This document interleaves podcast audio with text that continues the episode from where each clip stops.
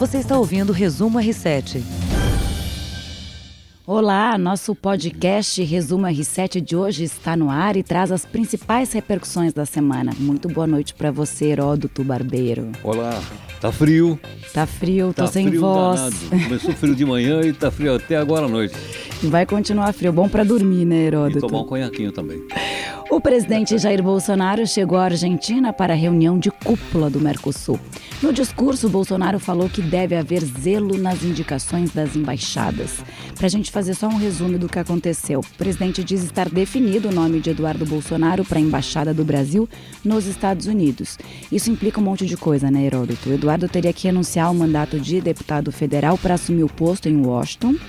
A indicação dele tinha que ser aprovada pelo Senado, como você já disse aqui no nosso podcast, e as articulações lá no Senado já começaram. Os partidos de oposição dizem já ter votos suficientes, assim como os do governo também. E aí, o que, será que acontece? O voto secreto pode ajudar Bolsonaro a levar essa? Olha, voto secreto é um problema. Eu sou absolutamente contra voto secreto, sabia?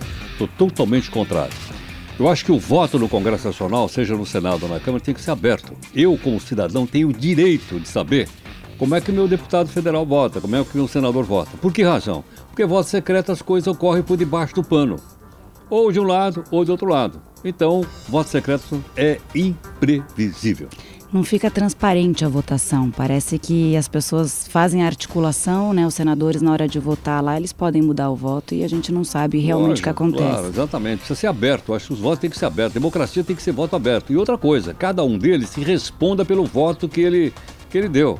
Porque quando eu voto secretamente, eu não respondo. Eu né, falo uma coisa aqui, falo outra. Você nunca sabe o cara votou. Agora, aberto, ele tem que responder perante a cidadania brasileira. Abrem-se os trabalhos e aí essa suposta indicação vai já para votação. É, ela vai para a comissão de assuntos, uh, de assuntos uh, internacionais do Senado e lá tem a primeira votação secreta. Se passar lá, porque aí ele vai ser sabatinado lá eu gostaria de participar dessa batina, sabia ou não? De fazer umas perguntas para ele sobre a história dos Estados Unidos. O que, você perguntaria? Ah, eu perguntaria para ele assim: você conhece o Abraão Lincoln? boa pergunta. Essa é, seria uma boa algum pergunta. churrasqueiro? Não, não, não. não. ele fritava hambúrguer também? Bom, vamos ouvir o que o presidente falou sobre o assunto. Olha só o que ele falou sobre a capacidade do filho em ocupar o cargo. Vamos acompanhar. Ganhou notoriedade, tem rodado o mundo todo, tem uma amizade com a família Trump. É que eu digo, digo isso no Brasil, digo para vocês aqui. Imagina se o filho do Macri fosse embaixador no Brasil, ligando para mim, querendo falar comigo. Quando ele seria atendido? Amanhã, semana que vem ou imediatamente? Essa é a intenção. Se vocês pegarem do, de 2003 para cá, o que os embaixadores nós tivemos no Brasil, do Brasil dos Estados Unidos, fez de bom para nós? Nada. Dois pontos. Filho do Macri, ele da onde no... ele entrou nessa história, o filho do presidente da Argentina? É que o Macri poderia indicar o filho dele embaixador aqui no Brasil. Poderia. Ele está tentando com Trump também. É, tá, é, exato. Agora, e essa história dele falar, se pegar de 2003 para cá, os embaixadores não fizeram nada? Claramente o presidente trava uma guerra contra os diplomatas brasileiros. Agora, é bom lembrar o seguinte, em outras oportunidades, nós já tivemos embaixadores brasileiros que não eram do Itamaraty que foram nomeados para, inclusive para Washington. E no governo Lula, o embaixador em Cuba, Tilden, esqueci o sobrenome dele. Ele não foi, ele não era do Itamaraty, ele foi nomeado pelo Lula e ninguém brigou por causa disso. Agora, Claro, né? Quem é que não quer? Você sabe quanto ganha lá ou não? Não, não tenho ah, ideia. vou contar para você. Conta, conta pra gente. 67 mil reais de salário. O que, que você acha? Belo salário. Belo, Belo salário. Eu já dividi em Maior dólar. que o de, do deputado. Dá mais ou menos uns 13 mil dólares por mês. 13 mil dólares por mês, dá para viver bem lá em Washington, que é a capital dos Estados Unidos. Dá super bem. E fora carro, essas coisas todas. Então, pregão, viu? A briga não é só, não, é um, é um belo emprego também. Bom, o presidente disse que já começou pessoalmente a conversar, fazer umas conversas por aí para emplacar a nomeação do filho. Vamos ver o que ele falou hoje, lá na Argentina. Já conversei com o Davi Alcolumbre, conversei com o Fernando Bezerra, parlamentares. Alguns estão dando parecer completamente contrário, não conhece a vida do, do meu filho, né? O Ali fritou hambúrguer no passado, sabe por quê? Porque não tinha dinheiro para bancar lá. Porque qual é a intenção dele ficar seis meses nos Estados Unidos? Aperfeiçoar o inglês dele. E ele disse com... que funcionou muito bem, que o inglês dele está muito bom agora. É, ele tem nossa sonora falando, falando inglês. Isso. Gostaria de ver. É, eu também gostaria. Morou nos Estados Unidos seis meses, é isso que ele falou, né? Seis meses, intercâmbio. melhorar um pouquinho, mas não é suficiente, eu acho. E aí, o que, que fritar hambúrguer, né? Na, na, verdade, a rede de fast food que ele trabalhou é só frango frito. Ah, frango, aquela Kentucky Fried é Chicken, outra, será que é aquela? É Popeyes. Ah, Popeye. Nunca tinha ouvido falar, mas parece que é, é famosa é, é por lá. Popeyes. E... Agora, sabe uma questão interessante? Isso aí tinha que ser decidido nessa comissão de, de assuntos internacionais. Faz uma sabatina com o cara. Se o cara for bom, nomeia. Se o cara não for bom, não nomeia. Não é porque é filho, não é filho. Eu acho que você tem que acabar isso no país. Isso aqui não é uma monarquia, pô. Isso aqui é uma república. Não, não é? Então acho que se o cara for bem, pô, o cara conhece bem, conhece assuntos internacionais, conhece política, conhece economia internacional, pô, põe esse cara lá. Agora, se o cara não for capaz de responder, desculpa, presidente, vamos botar outro. Fica aí a sua dica. Alô, presidente. Fica a dica aí do Heródoto Barbeiro. Lembra que a gente falou aqui sobre uma possível troca, né? De, de repente o, o, o Eduardo Bolsonaro vai para os Estados Unidos, vem o filho do Trump, o Eric. Hoje ele veio a, a público falar, é, por meio de um porta-voz, que essa notícia é apenas um rumor.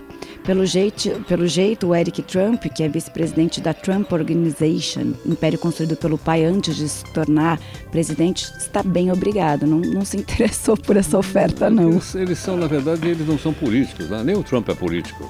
Eles eram uh, empresários. O Trump era um bilionário cara riquíssimo, ele nunca foi político. Lembra que quando ele começou a fazer campanha nos Estados Unidos, não era nem filiado a partido nenhum. E quando ele entrou no Partido Republicano, todo mundo deu risada. Falou, esse cara não vai chegar nem na metade. E o cara ganhou a eleição. E qual é o risco de ser reeleito, como você mesmo corre, já disse? Corre. É. Bom, o enviado especial da Record Argentina, o Thiago Nolasco, nos mandou um vídeo com o que foi discutido por lá com a chegada dos presidentes dos países do bloco. Conta pra gente, Nolasco. Heródoto e Camila, boa tarde para vocês, boa tarde a todos aí no Brasil. A gente está aqui em Santa Fé ainda, na Argentina, acompanhando, acompanhamos hoje a cúpula do Mercosul com a presença do presidente Jair Bolsonaro. Muitas notícias por aqui, começando pela chegada do presidente, que trouxe um dos filhos, o Jair Renan, é, mais novo dos homens do filho do presidente Jair Bolsonaro, esteve com ele aqui na Argentina. Já na cúpula, Jair Bolsonaro, na presença de outros cinco presidentes, começou o discurso com um tom descontraído, mas também aproveitou para deixar os seus recados ao assumir a presidência do Mercosul. O presidente comentou claramente um recado à Argentina, ao presidente argentino Maurício Macri, que se for para se fazer uma união aduaneira entre os países do Mercosul, tem que ser uma união completa incluindo setores sensíveis para a Argentina, como açúcar e o setor automobilístico. A Argentina sempre evitou a inclusão desses setores numa união aduaneira com o Brasil. Durante o discurso também, Jair Bolsonaro destacou a situação da Venezuela e depois, na conversa com os jornalistas, o presidente elogiou até a postura do presidente da Bolívia, Evo Morales, que assinou um documento é, feito aqui no Mercosul, condenando mais uma vez o regime do ditador Nicolás Maduro. Jair Bolsonaro também aproveitou a presença da imprensa brasileira para confirmar que será nos próximos dias anunciada a liberação de recursos do Fundo de Garantia por Tempo de Serviço de contas inativas do FGTS. Eu também confirmei com fontes ligadas ao Ministério da Fazenda que a expectativa é de que sejam liberados 42 bilhões de reais do Fundo de Garantia por Tempo de Serviço e 21 bilhões de reais de contas do PIS-PASEP. A expectativa do governo é dar uma injeção de estímulo na economia, principalmente depois da aprovação da reforma da Previdência. Você chamou a atenção para a assinatura do presidente Evo Morales contra Nicolás Maduro. O que, que você achou disso? Olha, para mim foi uma surpresa, porque o Morales tem apoiado sistematicamente o governo do Maduro, sistematicamente. Tem ido, inclusive, lá na Venezuela. Para mim é uma surpresa, uma mudança, que eu diria de 180 graus na Bolívia. Haja vista que o Morales é um cara de esquerda e o Maduro também é um cara de esquerda. Portanto, estou achando assim inusitado. Eu acho que a gente vai ter que noticiar isso aí com mais detalhes. É interessante isso aí. É, dá para desmiuçar para saber o que, que levou ele a assinar, a mudar, a mudar de a mudar. posição. É uma grande mudança. E essa história do FGTS, a medida é estudada desde maio. O Guedes já tinha falado hoje de manhã sobre esse assunto e agora o presidente Jair Bolsonaro confirmou. Ah, vamos ver se vai sair do papel. Seriam 63 bilhões de reais na economia de contas ativas do FGTS e do PIS e PASEP. Então você veja só, está lembrando aí, é, é, são contas ativas, portanto. Portanto, qualquer pessoa que tiver dinheiro lá na, na, no Fundo de Garantia vai poder tirar. É, é importante, é, por dois motivos. Primeiro, eu não quero que o Estado me tutele mais.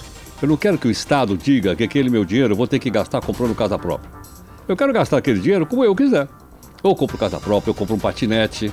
Elétrico. Ela, elétrico, tá certo ou não? Uma Agora, bicicleta para andar esse é o primeiro ponto. Segundo, você sabe quanto rende o fundo de garantia por ano? Não sei, olha Metade que eu tenho fundo de da garantia. poupança. A poupança rende 6% ao ano, o fundo de garantia rende 3% ao ano.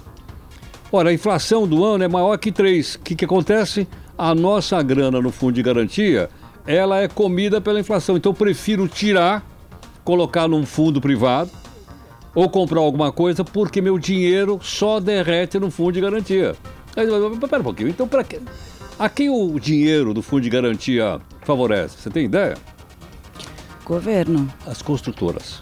Sabe por quê? Não. As construtoras pegam esse dinheiro lá no fundo de garantia baratinho, 3% ao ano, e a hora que você comprar um apartamento, eles cobram 10, 12% de juro em cima. Então eles ganham mais dinheiro vendendo o juro do fundo de garantia do que construindo prédio. O ex-presidente Michel Temer já tinha liberado esse fundo de garantia das contas inativas. Então a novidade é para as contas ativas. Gente, corre lá para saber quanto você tem de saldo Não, dá no entrar, FGTS. dá- dá- tem, no- tem aplicativo. Tem aplicativo, dá para entrar lá no aplicativo e aí você acompanha quanto. quanto aqui direitinho. Quanto Eu já fui olhar tem? aqui, ó. Você já foi? Tenho 212 reais. Bora aplicar isso aí, né? Bom, uma notícia que a gente tinha falado aqui no nosso podcast também, que hoje foi é, oficializada, na verdade. O Brasil assinou o acordo para acabar com a cobrança de roaming internacional no Mercosul. A, a decisão foi anunciada hoje durante a cúpula do Mercosul, mas o Congresso ainda precisa aprovar essa medida. Vamos falar de um outro assunto também polêmico que a gente falou aqui e agora tem desdobramentos. O PDT suspendeu atividades políticas eh, partidárias de deputados que apoiaram a reforma da Previdência. O partido abriu o processo para decidir que tipo de punição vai aplicar aos oito deputados que votaram a favor da reforma da presidência, da previdência, desculpa, e até lá os parlamentares não vão poder falar pela sigla no Congresso e nem representar o PDT. Essa polêmica começou com a deputada Tabata Amaral, que a gente mostrou o vídeo dela aqui, defendeu o voto nas redes sociais. Ela foi acusada por dirigentes do partido de atender a interesses políticos que não os da legenda. E aí também falaram que a sua proximidade com o empresário Jorge Paulo Leman é esquisita. E sem citar nenhum, é, nenhum deputado, nominalmente, o presidente do PDT, o Carlos Lupe, disse que tem gente que se acha importante demais no partido. Uau! O bicho tá pegando por lá. Ciro Gomes Esse- também. Esse, esse partido é do Ciro Gomes? É do Ciro Gomes. Ciro Posso Gomes contar também falou bem Gomes? mal dela por aí. Pode, O Ciro Gomes pode. está dizendo que tem que obedecer o partido. Isso. Quando ele era do PPS, ele fazia parte do governo. Ele era ministro, ministro da, eh, do Crescimento Interno, Relações Internas. E o PPS fechou questão contra o governo e mandou todo mundo entregar o cargo e voltar para casa. Sabe o que o Ciro fez? Continuou no governo. Mandou o PPS lamber sabão. É esse mesmo Ciro Gomes que agora está exigindo coerência por parte dos oito, dos oito deputados. Como é aquele, aquele ditado? Não faça o que eu falo. Não, não faça sei. o que eu digo. O que eu digo, é, exatamente. Ah, isso, é isso aí, aplica para é isso. Bom, a gente vai finalizar o nosso podcast hoje com uma notícia que parece coisa de cinema. O mega traficante mexicano Joaquim El Chapo foi condenado nesta quarta-feira em Nova York à prisão perpétua. Ele é líder do cartel de Sinaloa, considerado o mais poderoso do mundo. Nessa decisão da justiça americana, ele recebeu duas condenações: uma à prisão perpétua e a outra mais de 30 anos por porte de armas de fogo, tal como pedia a denúncia da Procuradoria. Além disso, o juiz confiscou 12, confiscou 12 bilhões de dólares do traficante. Tudo vindo de tráfico de droga. Ele foi preso em 2016, foi extraditado do México para os Estados Unidos em janeiro de 2017 e agora esse julgamento foi concluído. A defesa diz que vai recorrer da decisão. Bom, é coisa de filme, deve virar filme também a Ah, história dele, virar, com deve certeza. virar Documentário já tem, mas. Você sabe que ele fez parte daquela lista da revista Forbes, dos mais ricos do mundo? Não. Estava na lista. Ah, é? É, Dos tinha, mais ricos. ele tinha no bolso só um bilhão de dólares, no bolso, para gastar. No bolso. Sabe qual era, a, vamos dizer assim, a, a- o passatempo mais eh, comum que ele praticava? Estuprar meninas de 13 anos de idade. Abuso sexual. Que coisa horrorosa. Esse é El Chapo. El Chapo. Tá? E ainda está se sentindo injustiçado. Diz que a, que a justiça americana é corrupta e que ele está em situação desumana. Ele está em prisão solitária por um, ter um extenso histórico de fugas das cadeias mexicanas. Então ele ficou Porque ele isolado. fugiu da cadeia umas duas vezes. Fugiu, fugiu, fugiu e agora lá nos Estados Unidos ele fica isolado. Bom, e a gente vai dar uma última informação aqui, que o Ministério da Saúde informou que suspendeu uma notícia de ontem, mas está repercutindo muito hoje. 19 contratos de produção de medicamentos, as chamadas parcerias de desenvolvimento produtivo. Tiraram, então, é, alguns medicamentos do SUS. Sabe quem vai se dá mal no final das contas são os medicamentos como insulina, né, para diabetes, para doença renal crônica ou para doença de Parkinson. Ou seja, mais uma vez a população sofre nessa medida que o governo diz que não vai afetar de jeito nenhum quem precisa do remédio. Só um detalhe: não foi o Ministério da Saúde que suspendeu. Quando eu vi essa notícia, eu fui investigar. Sabe quem suspendeu? Quem? Tribunal de Contas da União. E por quê? Porque eles não cumpriram o contrato com o Ministério da Saúde. E aí os caras pegam e me publicam dizendo que o Ministério da Saúde suspendeu. Ah, bom esclarecer então, É, porque lá. senão Tô te fica falando porque eu fui atrás disso aí ontem. A hora parecendo que eu olhei isso, falei, não é possível. Aí os caras lá mandaram uma nota explicando que não foram, que eles não suspenderam coisa nenhuma. Quem suspendeu foi o Tribunal de Contas da União. Olha como é que a gente publica as coisas. A gente não olha. Pois é, pois é, a gente não vai a fundo, né? Eu mesmo caí nessa, porque são 19 contratos de Pois é, produção de medicamentos. Exatamente. Mas que bom que foi esclarecido. De qualquer forma, é a população que vai, vai sofrer com essa. Eles estão dizendo esse- que não vai problema. faltar porque há outros fornecedores. Que esses daí, esses fornecedores que não fizeram o contrato, não vão conseguir vender, não. Mas eles têm outros lugares para comprar. Acho, espero que não falte. É o que esperamos realmente. Então, faça o seu convite de hoje. O meu convite é para as nove da noite no Jornal da Record. Exato, estaremos Também lá aqui nas todos redes nós. sociais, aqui no nosso R7. Então, nosso podcast Resumo R7 fica por aqui. Até amanhã para você que nos ouve. Tchau, tchau. Você ouviu Resumo R7.